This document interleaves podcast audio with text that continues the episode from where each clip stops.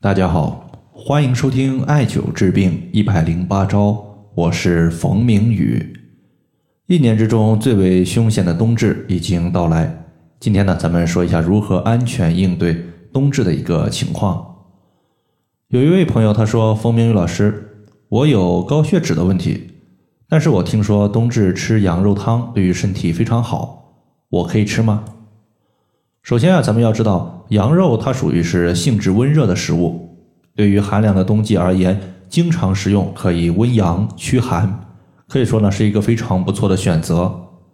那么高血脂患者呢，其实也不要太过于担心脂肪的问题，因为你的食物只要是在正常适量的一个范围之内，是可以自行选择食用的。昨天呢，它是我们二十四节气的冬至。冬至这一天的到来呢，它对于南北方而言，它在饮食习惯上面可能有一些差异性。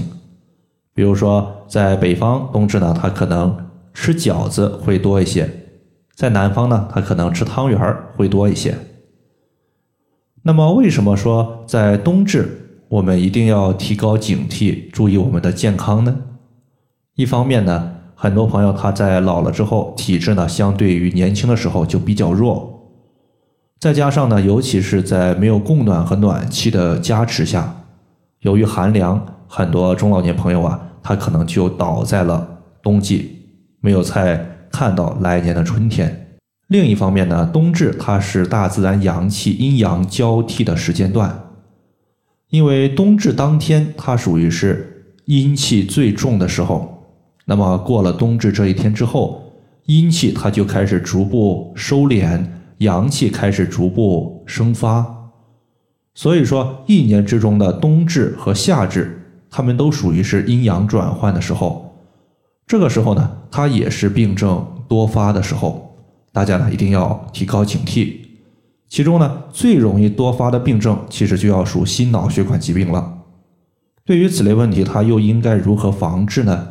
接下来呢，咱们就从三个方面说一说如何让大家过好我们的。冬至，第一个呢是三七，三七呢，它是一味中药材，也称之为补血最佳的中药材。其实呢，三七它既有补血的效果，它也兼具养血化血瘀的效果。所以说，我们在冬季基本上呢，像我正常情况下呢，一天会取三七粉，使用两克，一天呢就服用一次就可以了。一方面呢，我们服用三七粉可以清除我们血管中的垃圾，防止血脂过高，也可以避免淤堵物它附着在我们的血管壁上，形成动脉斑块，有助于防止动脉粥样硬化。另外一方面呢，三七之中它含有一种物质叫做三七总皂苷，这个物质呢，它对于我们的一个心脏是有好处的。比如说，有助于减少湿性的早搏，避免出现房颤、心律不齐这些情况。第二点呢，我希望大家在冬至的时候呢，或者说接下来的一个时间段，可以艾灸一个穴位，叫做涌泉穴。它在我们脚心附近，也就是人体前脚掌三分之一的凹陷处。我们经常听到这样一句话，叫做“春生夏长，秋收冬藏”。冬季是养肾的季节，且我们人体的阳气处于内敛的状态。那么此时呢，阳气内敛，人体呢就容易受到外邪邪气的入侵，尤其是寒邪的入侵，从而呢感觉非常的冷。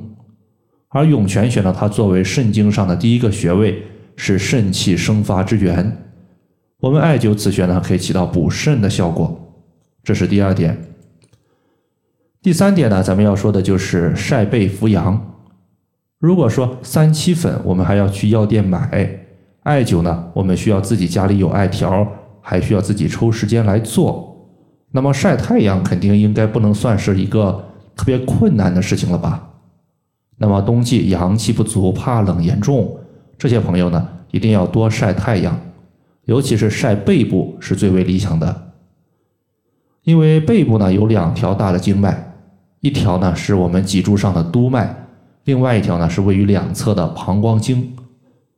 中医认为督脉主人体一身之阳气，膀胱经是人体最大的排毒经脉，所以说冬季经常晒背，既可以补充人体所需要的阳气，又可以排出毒素，一身轻松。所以说冬季晒背，何乐而不为呢？